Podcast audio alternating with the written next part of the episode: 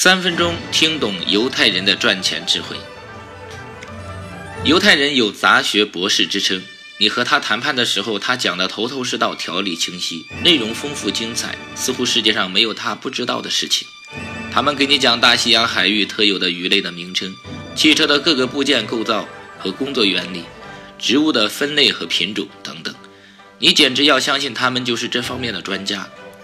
他对犹太商人的经商原则很欣赏，并且尽力的学习，取得了不小的成功。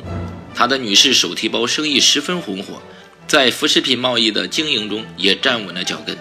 但是他看到犹太人经营钻石更为赚钱，他也想去经营钻石。他看到身边不少西班牙人经营的钻石生意很不景气，为了避免遭受同样的命运，他就向世界著名的钻石大亨马索巴什请教。这位钻石大亨是位博学的犹太商人，听完他的来意，冷不丁地问了他一句：“你知道澳大利亚海域有什么热带鱼吗？”西班牙人心想：“这个和钻石生意有关吗？”看到西班牙人哑口无言的样子，这位钻石大亨语重心长地说：“钻石生意是需要丰富的知识才可以做的。你对这颗钻石的来源、历史、种类和品质都不了解。”你不知道它的价值，要积累这些判断钻石价值的基本经验和知识，就要不断的学习和积累，至少需要二十年。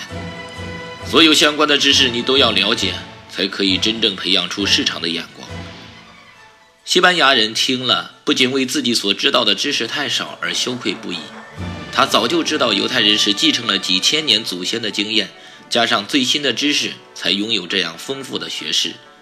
他们可以赢得顾客的尊敬和信任，没有一二十年积累的学识和良好信誉是根本不可能的。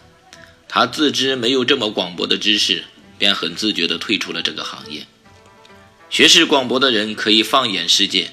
犹太人站在经营大师们的肩膀上，俯瞰脚下的财富，把自己放在世界巨富们那里学习他们最为精髓的赚钱秘诀。正因为拥有如此渊博的知识。他们才具有高智商的头脑，从而才在生意中永远立于不败之地。